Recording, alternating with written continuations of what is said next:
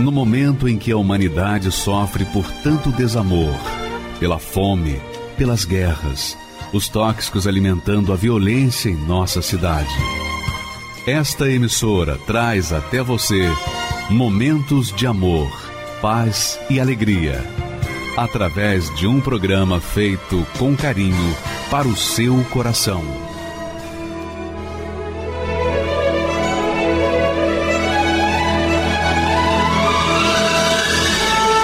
E agora, com você, a Palavra Amiga do Bispo Macedo.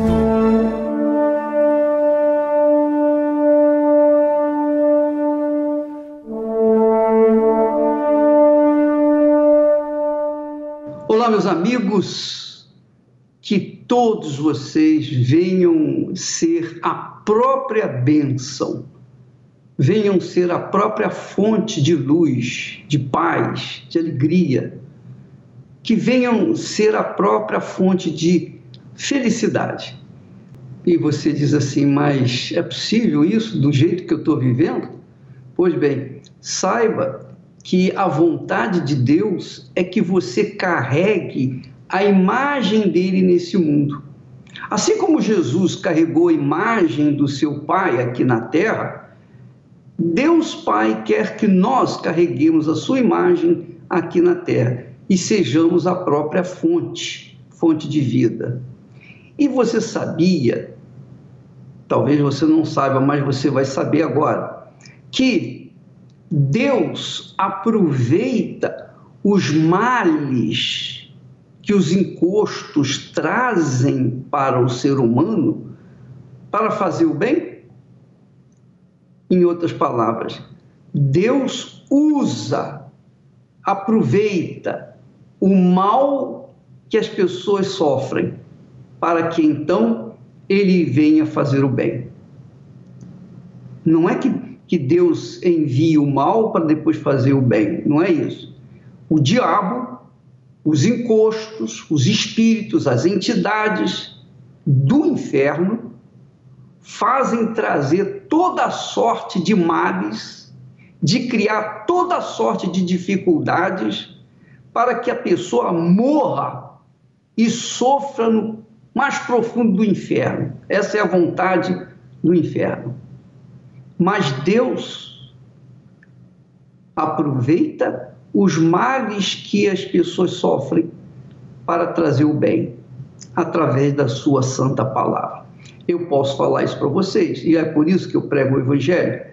Deus aproveitou o mal que eu estava sofrendo e trouxe o bem, quando me trouxe, quando me deu a sua palavra, quando me revelou a sua vontade. E é isso exatamente que nós lemos no Salmo 119. Veja aí. O Salmo 119, versículo 71 diz assim: o salmista diz assim: foi-me bom ter sido afligido.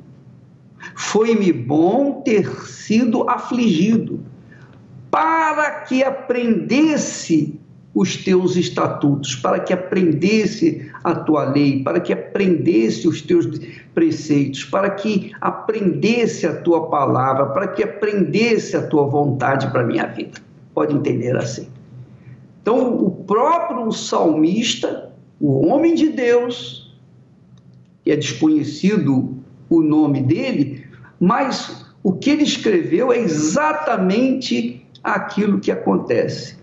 Nós somos afligidos, e eu creio que nós somos afligidos para o nosso bem, porque enquanto o sol está a pino, enquanto tudo vai bem na nossa vida, a gente não quer, não quer nem ouvir falar da salvação de Deus, nem do seu nome, quanto mais da salvação.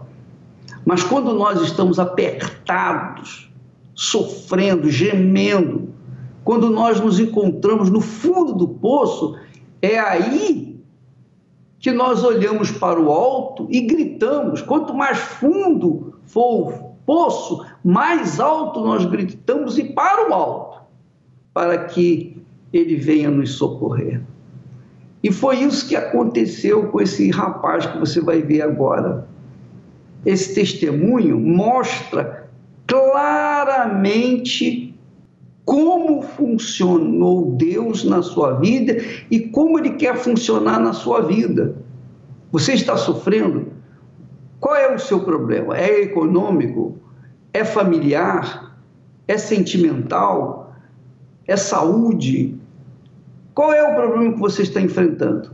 Qualquer que seja o problema que envolva a sua vida, veja que esse problema, esse mal, foi trazido pelos encostos para que você, então, invocasse o Todo-Poderoso e pudesse ser atendido. Foi isso que aconteceu com ele. Vamos assistir a história dele e voltamos já já. Valmir Peixoto chegou na Universal carregando problemas econômicos, conjugais e viciado. Mas rápido entendeu a necessidade de priorizar o Espírito Santo. Quando eu cheguei na Igreja Universal, eu coloquei toda a minha força no espiritual mesmo. Eu queria receber o Espírito Santo, porque eu sabia que a base do Espírito Santo iria sustentar todas as outras áreas da minha vida. Não deu um prazo de 11 meses, é, eu consegui receber o Espírito Santo numa virada de ano. Eu me senti um homem muito forte. Eu tinha muitas, muitas dúvidas, muitos complexos comigo mesmo. Eu achava que eu não podia muitas coisas. Eu via as outras pessoas sendo feliz. Eu achava que eu não poderia ser feliz, porque a minha vida era uma bagunça.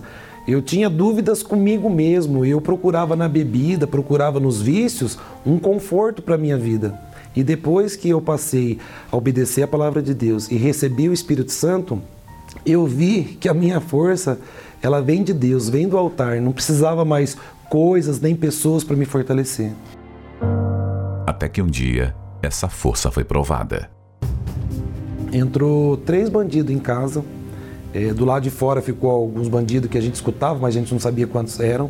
Rendeu a nossa família, amordaçou, amarrou, humilhou, revirou toda a nossa casa, pegou os pertences, enfim, eles ficaram por praticamente três horas dentro de casa. E quando eles saíram, é, a gente ficou em choque, ficou aquela situação de pós-assalto, mas no outro dia eu olhei para a minha situação. Eu saí para fora de casa ali, olhei a casa que eu estava morando, olhei o carro que eu estava usando, mas que não era meu, era um carro do banco com busca e apreensão, com teto caindo.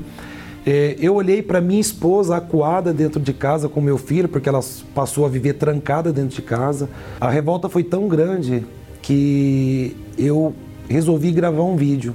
Você que está me ouvindo agora, eu vou deixar um recado de fé. Porque hoje dia 12 de 6 de 2016, tá começando o meu testemunho. Fui assaltado, me levaram carro, me levaram roupas, levaram dinheiro, enfim, levaram bastante coisa.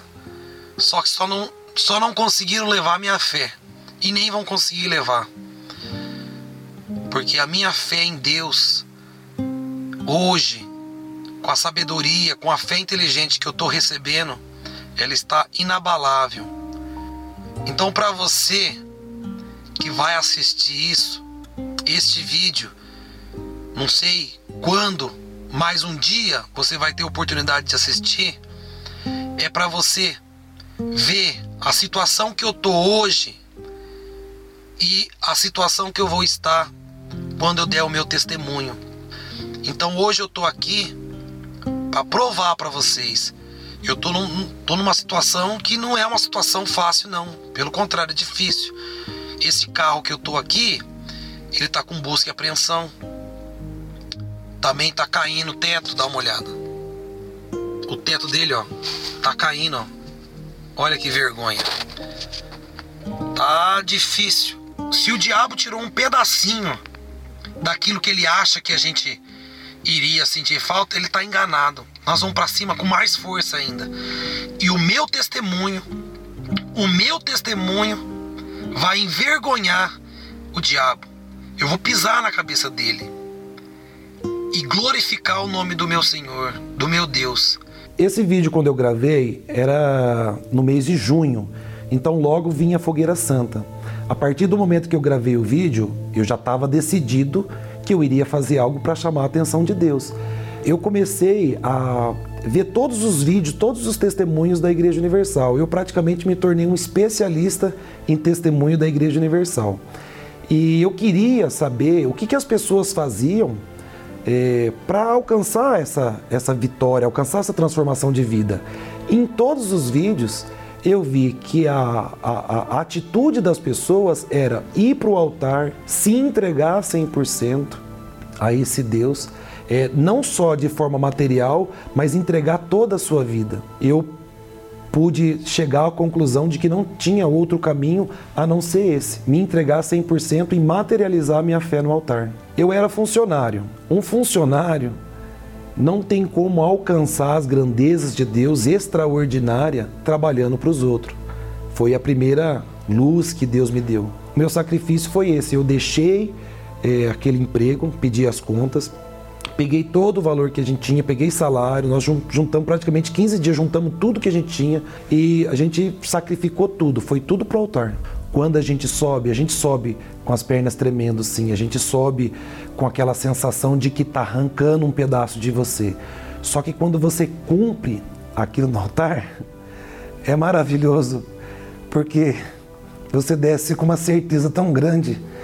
Você desce assim que você não tem nada assim do lado de fora externo para mostrar, mas dentro de você tem um leão. Não cabe dentro de você. Ele fala: Eu sou contigo agora, agora tudo vai dar certo.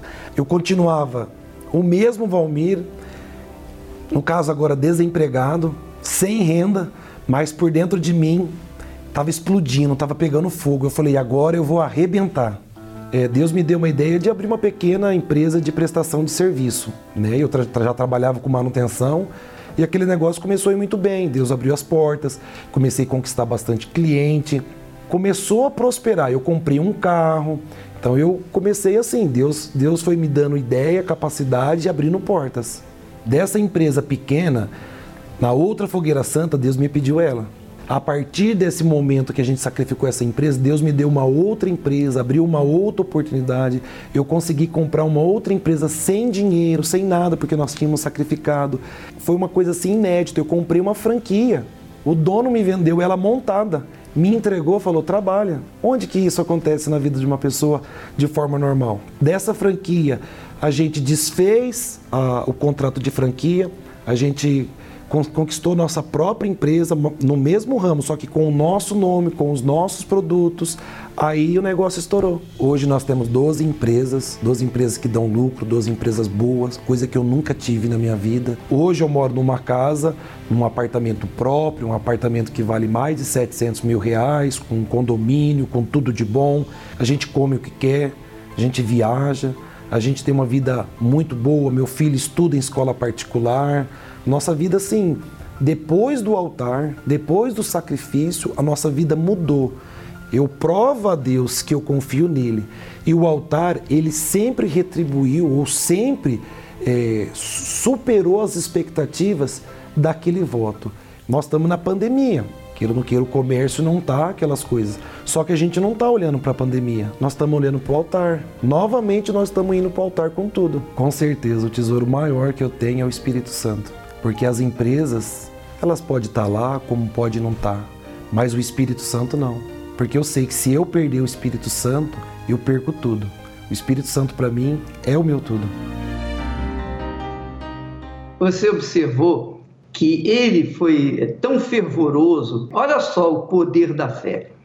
Ele gravou o vídeo no dia 12 de junho de 2016.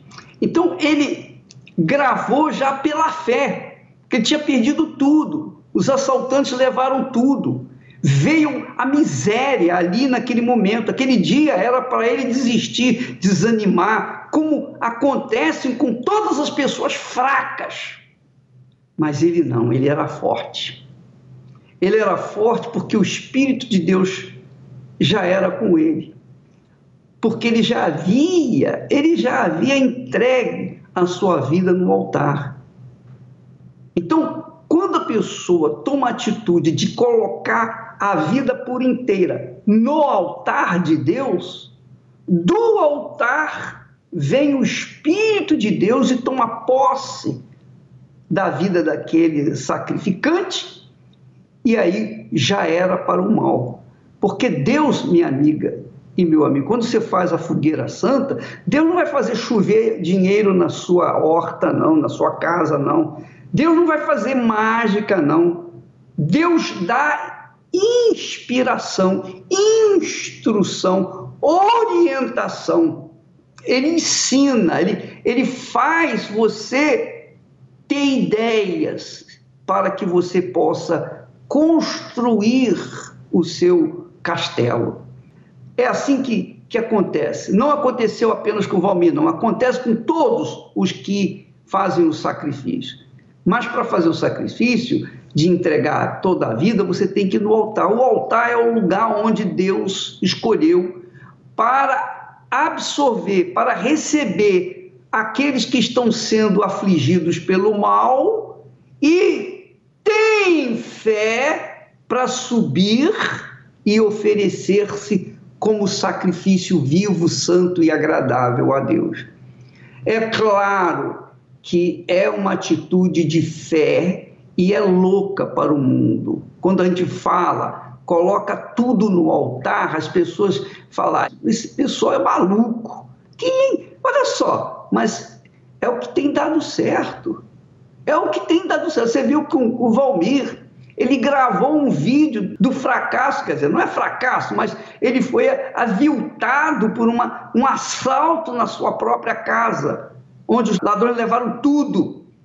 Mas ele gravou o vídeo justamente porque ele estava convicto que Deus era com ele. E quando Deus é conosco, minha amiga, onde a gente for, a gente vai prosperar. Onde a gente estiver, a gente vai florescer, como aconteceu com José. Então nós estamos aí ainda, ainda há tempo para você participar da fogueira santa de Israel, até o dia 31 você pode participar. Porque você pode se preparar para subir no altar e fazer o seu sacrifício até o dia 31 agora de julho. Porque no, no mês que vem então estaremos indo em Israel para invocar a Deus por aqueles que fizeram o sacrifício. Então você tem o privilégio de participar, se ainda não participou. Então, essa é a fé que nós cultivamos. Nós pegamos o mal, quer dizer, Deus nos dá aquela inspiração, aquela direção. Ah, é? Esse mal veio, agora que eu vou arrebentar, agora que eu vou partir para cima do diabo e todos os seus males. Minha amiga, meu amigo, esta fé que você está ouvindo agora, os testemunhos dessa palavra, nós aprendemos nas Sagradas Escrituras, na, na história de Israel, a história daqueles que foram vencedores porque usaram a fé viva no Deus vivo, no Todo-Poderoso.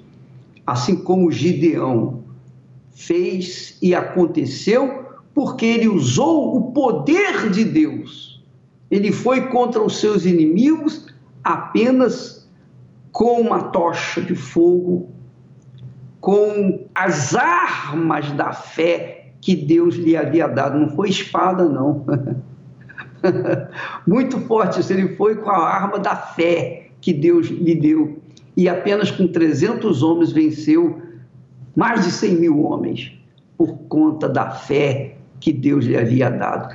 E essa é a fé que Deus nos dá. Quando nós cremos na Sua palavra, quando nós depositamos a nossa dependência daquilo que Ele falou na Sua palavra. O Valmir disse: Se Deus é comigo, eu vou arrebentar. E Ele está arrebentando para a glória de Deus. Mas não só Ele. Nós vamos ver agora outro testemunho de uma jovem que venceu também os seus problemas por meio da fé, dessa fé qualitativa, essa fé inteligente, racional, não é uma fé fanática, não, que a pessoa faz sem pensar. Pelo contrário, é uma fé em que a pessoa deposita sua mente, o seu raciocínio na palavra de Deus. Foi-me bom ter passado, ter sido afligido, para que conhecesse, aprendesse os teus decretos. Foi o que aconteceu com o Valmir e aconteceu com essa moça também. Vamos assistir o testemunho dela. Elaine Tamura é descendente de japoneses refugiados da Segunda Guerra Mundial. Mas os esforços dessa família não foi o suficiente para evitar a guerra em seu lar. Dessa descendência, tínhamos que trabalhar muito. Tanto meus pais já vinham de muito trabalho e nós também, automaticamente, eu e meus irmãos, tínhamos que trabalhar desde cedo. Meus irmãos tinham que ir para a rua. Aí conheceram as drogas, as companhias, né? Então aí nisso gerou brigas, traições, né? Então foi um ambiente de muita muita desunião. Sempre foi ensinado o budismo, cultuar os antepassados, sempre. E todo mês tínhamos que ir lá na, na, na casa e cultuar os antepassados. Isso foi ensinamento né, da tradição japonesa era um ensinamento dos meus pais, dos meus avós, então tinha que seguir. Na tentativa da realização pessoal, Elaine faz planos que logo se frustram. O que eu queria era não ter a mesma vida que os meus pais tinham, que era só o trabalho. Né? Eu queria ter uma vida diferente. Então, eu tentei estudar, né? a, terminar, a fazer uma faculdade, mas não, não deu certo.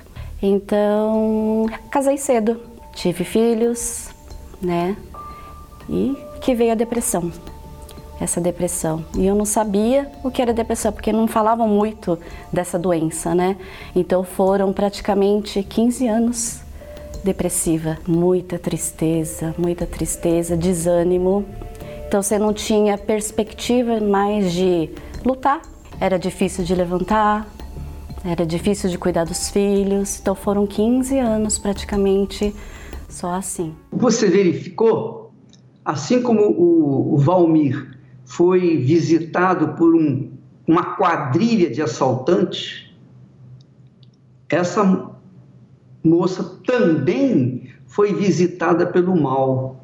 Veio a depressão, a frustração, que ela nem sabia o que era. Mas olha só o que aconteceu depois da depressão. Quer dizer, veio mal, veio mal para ela, para eles, mas Deus usou esses males que o diabo trouxe para eles e mudou a vida deles, porque eles usaram a fé. Porque eles, por livre e espontânea vontade, usaram a força, o poder de Deus, que é o poder da fé. Vamos continuar assistindo o testemunho dela. Para buscar ajuda dessa depressão, fui procurei uh, o candomblé, mas só piorou. Aí fui para a católica. Na católica, é, fiquei durante uns dois, três anos. Fiz todo o crisma, comunhão e fiquei ali. Aí fui para a igreja evangélica. Chegando, passei em todas as denominações. Ia para uma, ia para outra e sempre assim, durante 20 anos. E foi interessante porque eu estava numa denominação evangélica que falava muito mal da Universal. Sobre a fogueira santa, eles falavam que era para pegar dinheiro das pessoas, de fazer, fazer uma lavagem cerebral para pegar o dinheiro das pessoas. Tanto de falar tanto mal, eu fiquei curiosa. Eu fiquei curiosa. Falei assim, eu vou conhecer essa igreja que tanto mal falam. Tá vendo? Viu, minha amiga, meu amigo? Ela era budista, foi para o candomblé para resolver o problema. Depois foi para a igreja católica, fez comunhão, primeira comunhão, etc, etc, etc. Depois da igreja católica, ela continuou buscando nas igrejas evangélicas. Ela foi para diferentes linhas ela estava em busca de uma solução. Ela estava perdida, desorientada. em busca de uma solução. Mas veja que em busca dessa solução, ela estava buscando, no fundo, no fundo, Deus. Ela estava buscando o Deus invisível, o Deus intocável, o Deus todo-poderoso. Então, passou no budismo, passou pelo budismo, começou no budismo, foi para o candomblé, foi para a igreja católica, depois entrou nas igrejas evangélicas e nada aconteceu. Mas Deus é Deus, né? Deus é Deus, porque nas igrejas evangélicas que falavam tão mal da Igreja Universal, foi lá que aguçou o interesse dela em conhecer a Igreja Universal. E agora vamos ver o que, que aconteceu depois de conhecer a Igreja Universal. E fui para a Igreja Universal. Aceitei lá no banco, estava meu marido, meu filho, e o pastor falando da fogueira santa. Eu não entendia nada de fogueira santa, nada. Só que Deus já tinha plantado em mim já, né? E porque eu vi o pastor pregando e era diferente. Era bem diferente. Só que eu fui embora daquela reunião, mas eu voltei. E acabei fazendo a fogueira santa. O meu primeira fogueira santa foi com 300 reais, porque eu gerei, não tinha dinheiro, então foi gerado e coloquei no altar porque Deus me pediu, aí eu coloquei no altar. Aí fui, isso foi de fogueira, fogueira santa e nunca deixando de fazer. E engraçado que eu, é, eu sempre busquei religiões para ter uma solução do problema. Sempre foi uma solução para algum problema financeiro, a maioria das vezes era financeiro. Então eu procurei, é, eu ia para o altar com problema financeiro, resolvia o meu problema financeiro todas as vezes resolvia. Aí eu falei assim: o que, que é bens materiais? O que é problemas financeiros? Quando eu entendi que o maior tesouro não é bens materiais, é o Espírito Santo, automaticamente comecei a buscar o Espírito Santo, fiz o voto no altar, na fogueira santa, foi para receber o Espírito Santo e aí que foi. Aí foi tudo, né? Ah, esse dia é... Ai, foi maravilhoso, porque mudou tudo, né? Principalmente dentro de mim. É, meu casamento foi restaurado, a saúde também, não tivemos problemas de saúde. A vida financeira agora está se concretizando. Então, tudo ao nosso redor, é, problemas que eu tinha de família, foram todos solucionados. Você vê a mão de Deus fazendo tudo, tudo. Igual essa pandemia, né? Para quem achava que né, não ia dar nada, ia fechar todas as portas, Deus não desamparou, não me desamparou. Ele abriu mais portas para mim.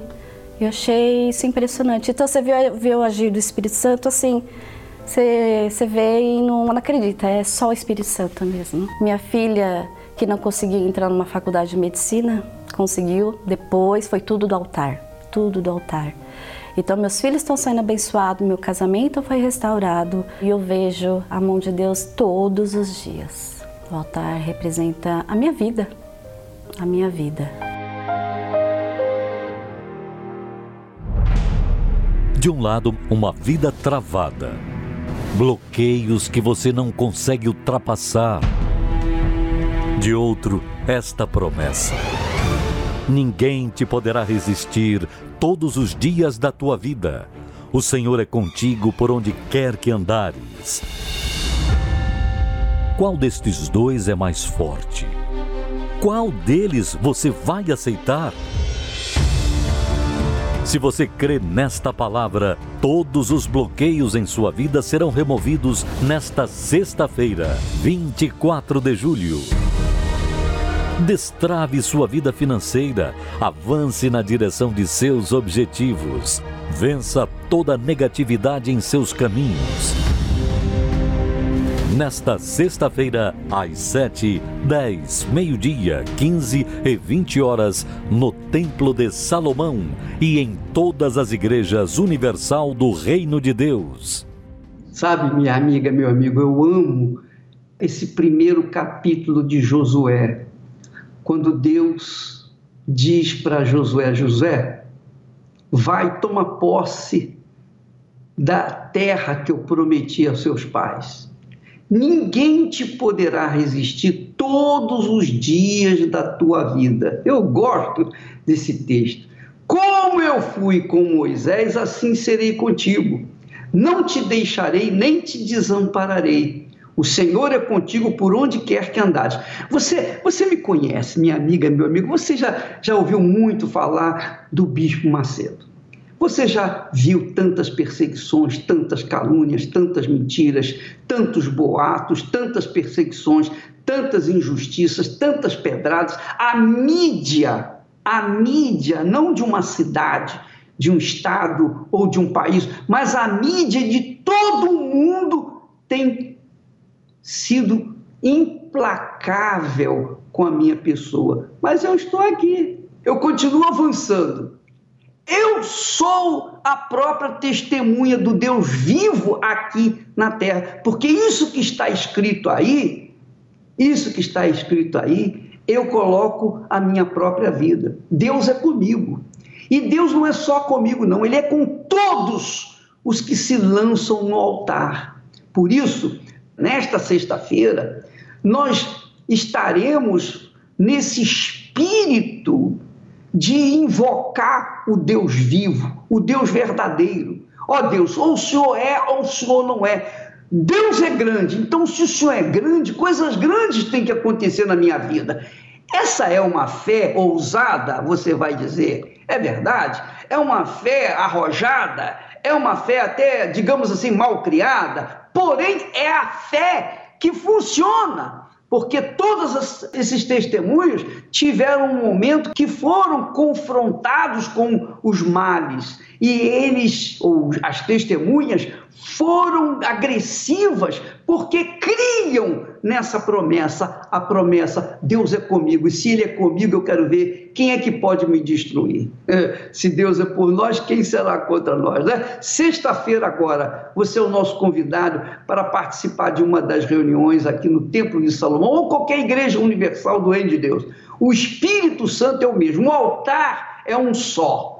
Não importa se a igreja é pequenininha, miudinha, não é muito bonita ou se é um templo de Salomão. O que é importante é o Espírito de Deus que sai do altar e toma posse daqueles que se entregam corpo, alma e espírito. Nesta sexta-feira, aqui no templo, às sete, às dez, ao meio-dia, especialmente meio-dia, pessoas que têm problema de insônia, nervosismo, veem vultos, ouvem vozes, são tristes demais, tem uma tristeza tão grande, tão grande, que a visão dela é que o mundo é cinza, não tem cor.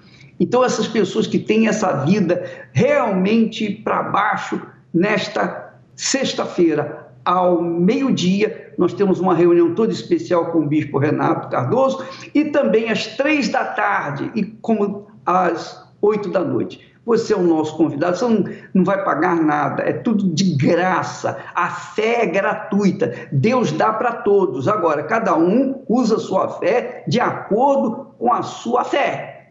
Essa é a realidade. Nesta sexta-feira, vamos assistir mais testemunhos do poder de Deus na vida dos que creem na palavra do Deus Altíssimo. Aqueles que creem, veem a glória de Deus em suas vidas. Vamos assisti-lo. A história desta criança vai te surpreender. Esta se chama Yasmin. E mesmo antes de chegar ao mundo, as expectativas já eram impiedosas. Pais muito jovens, traficantes e viciados mas tão logo uma nova trajetória estava se formando. Assim que eu nasci, uns dias depois, meu pai conheceu o trabalho da Igreja Universal. Ele decidiu mudar de vida e, devido à diferença da escolha de caminhos que meu pai e minha mãe tiveram, acabou acontecendo a separação. Eu fui morar com a minha mãe nessa separação, até os meus quatro anos de idade. Eu sofri muita miséria, maus tratos, eu fui espancada muitas vezes, precisei me sujeitar a maus tratos nas ruas também, porque eu, eu tinha de vender balas e, e pedir dinheiro nos faróis de São Paulo. O momento mais difícil para mim nessa, nesse período que eu vivia com a minha mãe foi quando, ainda uns dias depois de completar quatro anos, eu tomei soda cáustica. E eu cheguei entre a vida e a morte no hospital. E numa tentativa desesperada de me salvar, os médicos ainda perfuraram o meu pulmão. Os médicos simplesmente me desenganaram. Ainda muito pequenina, a vida de Yasmin já carregava grandes bagagens. Eu passei algum tempo na UTI, depois eu fui para um quarto e fiquei quatro meses internada no hospital. Eu usava drenos, vários aparelhos para conseguir sobreviver. E ali, pela, pela primeira vez, eu tive alguns sintomas de depressão. Até os médicos é, conseguiram que o meu pai ganhasse a minha guarda através do, do juiz e eles falaram: leva sua filha e cuida dela em casa, porque aqui ela não está ficando bem, ela está ficando muito triste.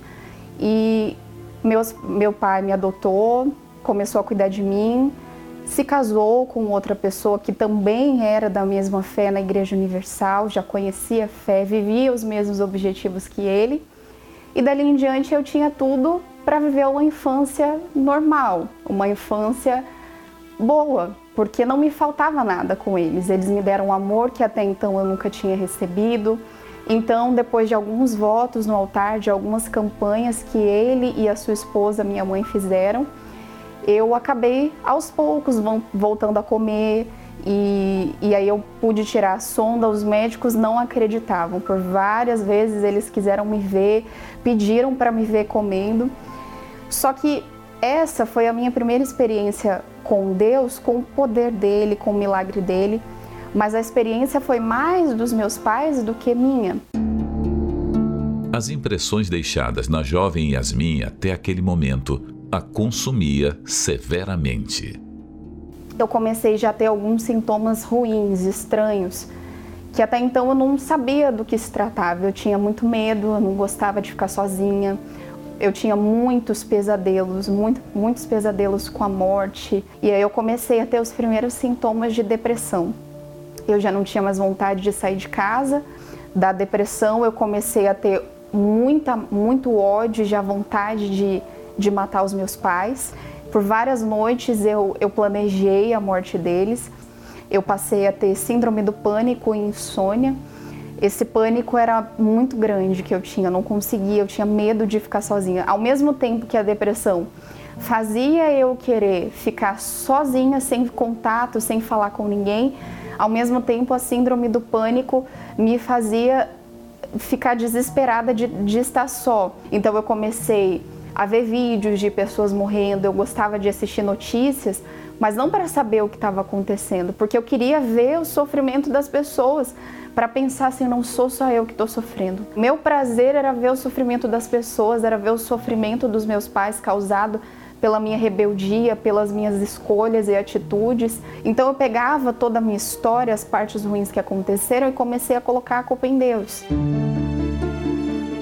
Numa madrugada eu escrevi uma carta me despedindo e na verdade eu coloquei nessa carta os meus pais como culpados, o mundo, Deus e, e culpei todo mundo pelo meu fracasso, pela minha dor, pelo, pelo meu vazio. E no outro dia eu fingi que eu não tinha sido todos aqueles anos aquela pessoa, que eu não falava mais com ninguém, que eu era grosseira em casa, pelo contrário, como ia ser o último dia, eu decidi que ia ser um dia de despedidas. Então, eu falei com os meus pais de maneira normal, na escola eu falei com as pessoas e eu estava definida no fim daquele dia a acabar com a minha vida. Porém, eu cheguei em casa e aconteceu algo inesperado. Uma amiga me ligou e falou: Faz muito tempo que você não vem numa reunião de jovens. Vem hoje. Eu fui preparada para gincana, para brincadeira e chegou lá, essa obreira falou: Eu preparei o dia todo essa brincadeira, essa gincana, porém, uns minutos antes de entrar aqui, Deus me deu uma palavra. E pediu para eu mudar todo o rumo dessa reunião. Eu comecei a sentir muita raiva dela, de Deus, e, e fiquei pensando: o que, que eu vim fazer aqui? Eu vou ficar ouvindo essa obreira que eu tenho raiva falar de um Deus que eu nem acredito mais. E o tempo inteiro vinha uma voz na minha cabeça: vai embora, sai daqui, vai embora, tira sua vida, porque já era noite, né? Porém, eu fiquei, algo me travou ali no, no banco. Eu estava no último banco sentado. E depois a única palavra em um momento que minha mente se esvaziou, que eu ouvi ela dizendo era você que não aguenta mais a sua vida. Vem aqui na frente do altar e entrega a sua vida para Jesus. E naquele momento deu um estalo na minha mente. Eu pensei só, eu não aguento mais a minha vida. E eu, hora que eu percebi, eu já estava lá na frente do altar e eu estava sozinha lá. Eu simplesmente cheguei, fechei os meus olhos em frente ao altar e falei: se você tá aí e você tá me ouvindo, se você de alguma maneira se importa com a minha vida, então me prova. Porque se você existe e se importa comigo, você sabe que eu vou sair daqui e vou me matar, porque eu não aguento mais. E naquele momento, minutos, segundos depois que eu falei isso, começou a passar um filme na minha cabeça. E aí Deus começou a fazer eu lembrar dos dias em que eu passei sozinha no hospital, que eu não tinha os meus pais, todo o sofrimento que eu tive, todos os piores dias da minha vida passaram ali em alguns minutos dentro da minha cabeça. Deus falou assim: em todos esses momentos eu estive com você. E eu só não te ajudei porque você não me pediu ajuda. Ao mesmo tempo, eu senti logo após um amor muito grande. Eu entendi. Todo vazio acabou. Eu me senti preenchida. Eu me senti em paz e eu me senti amada pela primeira vez. Eu já não tinha mais vontade de morrer.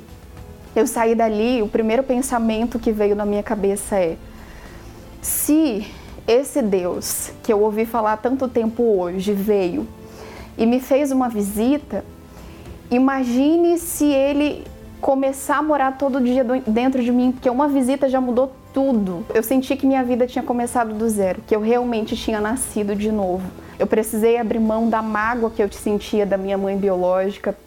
E foi muito difícil por várias situações difíceis que eu havia enfrentado. Eu pensava inicialmente, ela me machucou, por que eu deveria perdoar? Só que eu precisei perdoar. Eu comecei a entender que eu não perdoar fazia mal a mim e não a ela. O dia que eu recebi o Espírito Santo foi o melhor dia da minha vida. Eu jamais vou esquecer esse dia. A minha alma foi se enchendo de um gozo, de uma alegria tão grande, uma paz. E dali em diante, tudo mudou na minha vida. É, o meu relacionamento com os meus pais hoje é totalmente diferente. Eu sou muito amiga da esposa do meu pai da minha mãe, que eu considero como minha mãe, que é a minha mãe de criação. Eu não tenho nada contra minha mãe biológica. Me dou muito bem com meu pai, com as pessoas. Antes aquela pessoa que era fechada, que não gostava de falar com ninguém, é totalmente diferente hoje. Eu falo com todo mundo por onde eu passo. Aquela pessoa que odiava sorrir, hoje o tempo inteiro eu tô sorrindo, onde eu tô com as pessoas que eu tô, tô o tempo inteiro sorrindo, gargalhando, feliz. A Igreja Universal para mim é uma mãe que me acolheu espiritualmente, que me apresentou o Espírito Santo, que me apresentou a fé em Deus e me deu a possibilidade de agir a minha fé no altar certo, na fé certa e no Deus vivo que mudou a minha vida. Meu nome é Nair Cecília, sou professora, tenho 60 anos. Quando surgiu mesmo do meu preconceito referente à Igreja Universal, tinha muitas amigas, né, professoras que conversavam muito e a gente falava, conversava, começava a rir e ficavam falando da Igreja Universal, do Bispo Macedo e eu ia no embalo. Eu também falava, criticava sem conhecer tinha um ódio da igreja, das pessoas da igreja. Se a pessoa fosse discutir algo comigo referente de defesa da igreja, eu ia para cima. A dona Nair era uma pessoa muito sofrida. Sofrida no vício de bebida, vício de bebida, não era feliz na vida sentimental, então só se envolvendo com coisas erradas.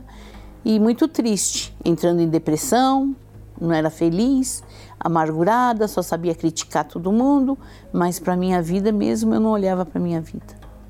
Eu frequentava o espiritismo, né?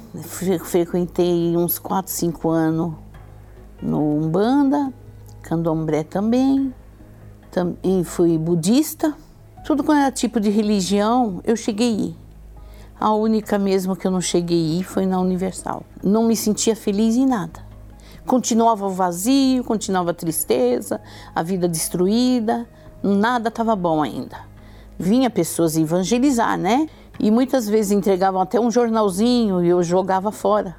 São tudo pilantra, né? E, e pensava horror mesmo. Eu comecei a ter hemorragias direto, então eu fui parar na UTI devido os sangramentos, né? Aí foi, aí constatou mesmo que era câncer, né? Aí, por minha felicidade, uma moça da limpeza foi lá levou um radinho. Eu estava acordada. Ela levou um radinho e tinha uma pregação da meia-noite. Tudo que aquele homem falava, eu falava assim: Meu Deus, quem, como esse homem sabe da minha vida? Mas por que ele está falando assim? Como ele sabe? Tudo que ele falou, mas tudo, tudo. Não teve, sabe, nem sequer. Eu falei: Meu Deus, se é que o Senhor existe se o Senhor existe, eu vou sair daqui. Né? Ouvi a pregação e falei com Deus. Aí senti já uma grande mudança dentro de mim, uma, uma certeza, uma firmeza tão grande que Deus existia. Aí eu vi, a, a, quando foi o chamado, que era Igreja Universal. Aí que foi, sabe? Eu falei, meu Deus, olha, da onde eu falei tanto, da onde eu critiquei, da onde que eu, eu me envolvi com as pessoas falar mal sem conhecer. Aí falei assim, mesmo assim eu vou, não vou falar nada para ninguém. Eu só quero sair daqui. Saí, eu fui. Eu fui procurar a igreja. Mas só que eu fui escondida, fui escondida ainda, não falei nada para ninguém. E eu recebi um dinheiro de onde eu trabalhei. E era um sinal na, na época, era um bom dinheiro e estava dentro da minha bolsa. E eu passei muito mal na igreja. Aí veio aquele episódio na minha cabeça, falei, será que meu dinheiro está na bolsa? Assim que depois, né, eu fui orientada, a pessoa me levou água, eu comecei a passar bem, porque eu passava muito mal, me manifestava mesmo, né? Aí depois eu fui no banheiro, eu fui olhar, contar o dinheiro, tudo certinho, não tinha nem sequer faltando nada. Aí que eu comecei mesmo de fato chorar mais ainda. E falava, meu Deus, como eu falava que as pessoas eram ladrão se queriam só ajudar. Então eu, eu cada vez que eu lembro isso, eu me emociono mesmo. É muito triste a gente julgar uma pessoa que está ali só querendo bem. E hoje eu vejo, Bispo Macedo é ladrão sim, é, mas ladrão de tirar as almas das garras do diabo, como fui eu. Como eu era cega, e, e é tão bacana o, tra o, trabalho da igreja. As pessoas nem imaginam como é tão bacana o trabalho. Todos os trabalhos, todos os projetos da igreja são maravilhosos. E eu procuro me fazer, me esforçar para participar de todos. Eu devo muito para Deus. Eu devo muito para Deus. Os médicos falaram que eu tinha três meses de vida, que era para mim morrer em casa. São 19 anos que eu estou aqui firme, forte, saudável. Hoje eu sou uma pessoa maravilhosa, feliz e, procuro, e vejo sempre, continuo sempre vendo, sempre vou ver a obra santa.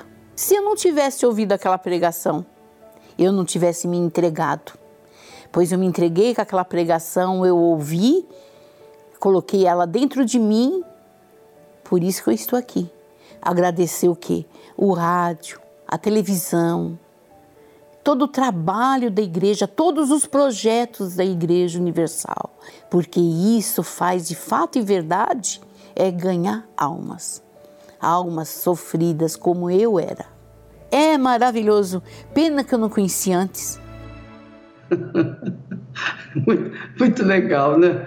É legal como Deus trabalha, né? Ele aproveita o mal para se manifestar para ser glorificado através das pessoas, no bem que ele faz às pessoas que o invocam.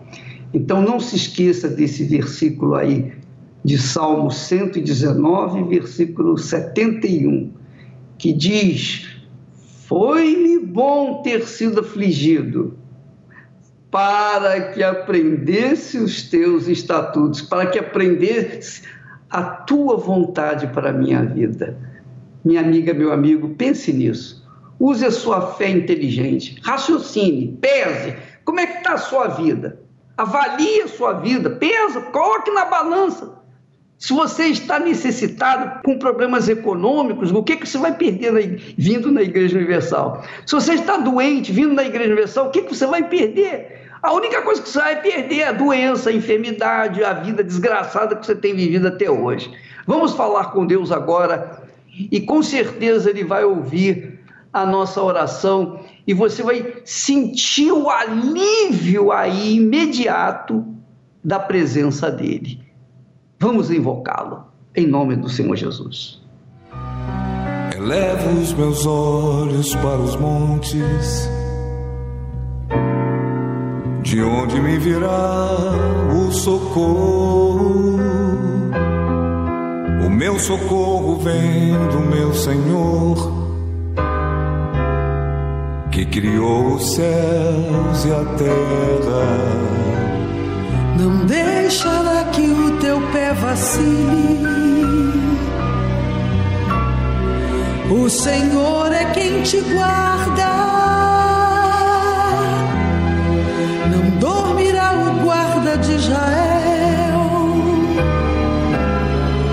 Pois ele é o teu socorro.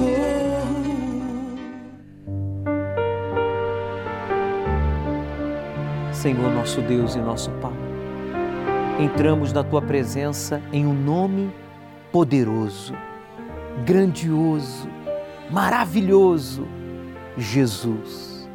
E diante de nós está a tua palavra, que ainda que esta pessoa esteja sendo afligida, esteja carregando uma doença incurável, tenha sido escravizado por um vício de muitos anos, esteja endividado ao extremo, com uma dívida considerada impagável de milhões de, de euros, milhões de reais, milhões de dólares, o Senhor tem a solução, tem a solução para este casamento que está destruído pela traição, pelo adultério, pela violência doméstica.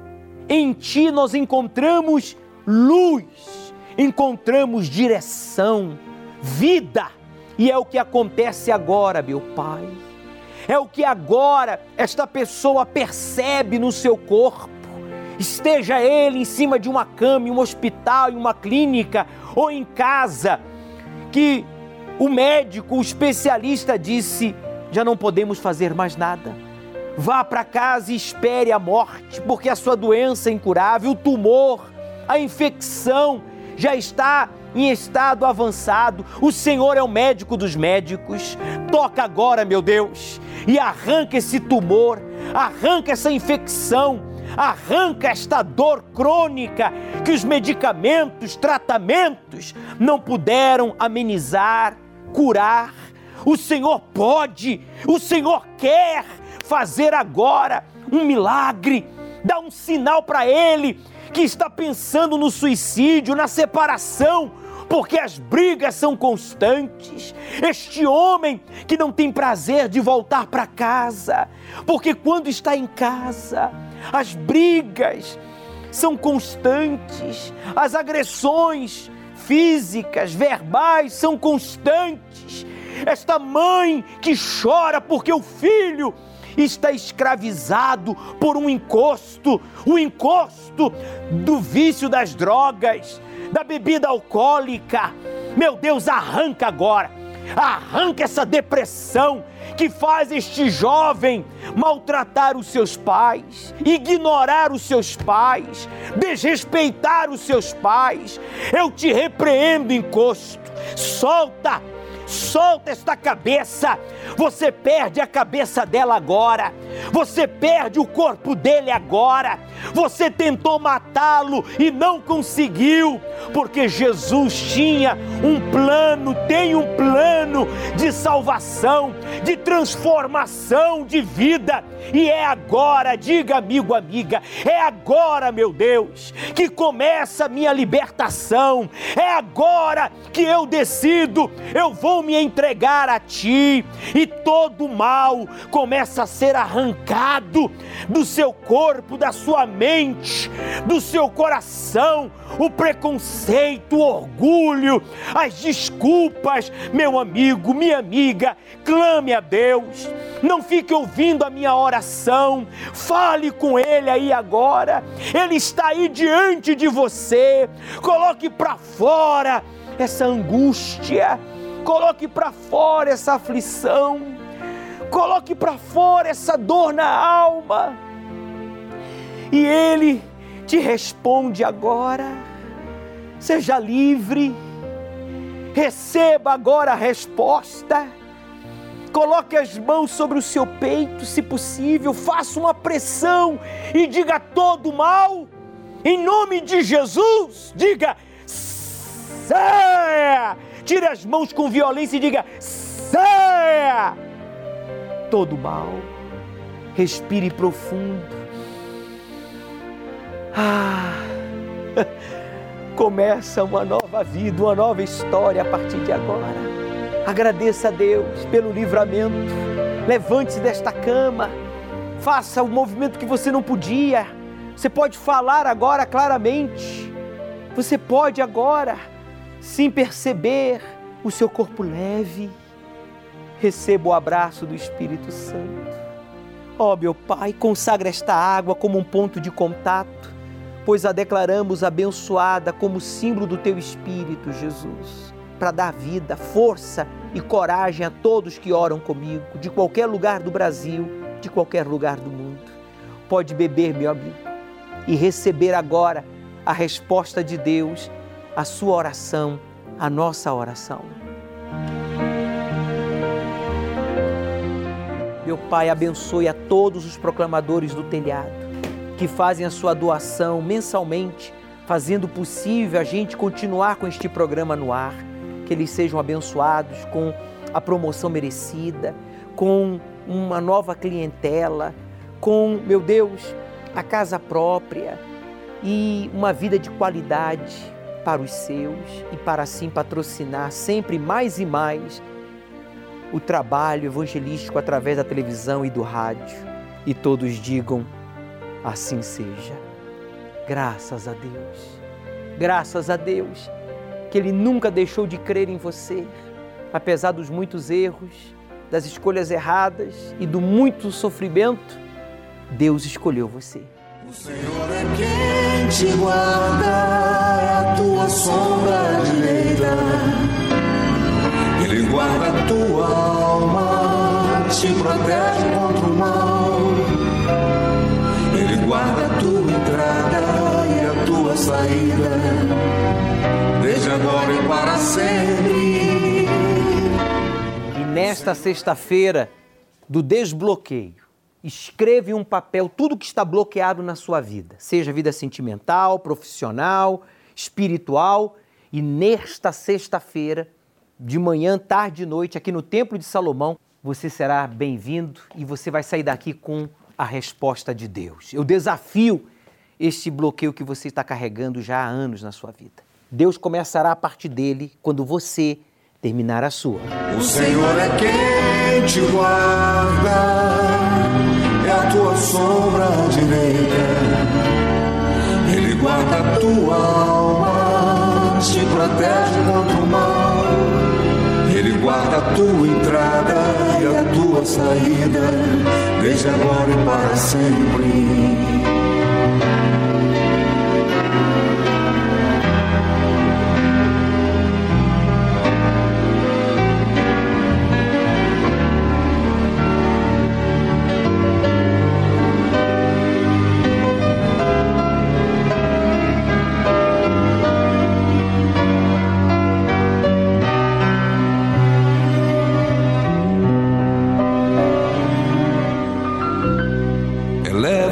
Meus olhos para os montes, de onde me virá o socorro.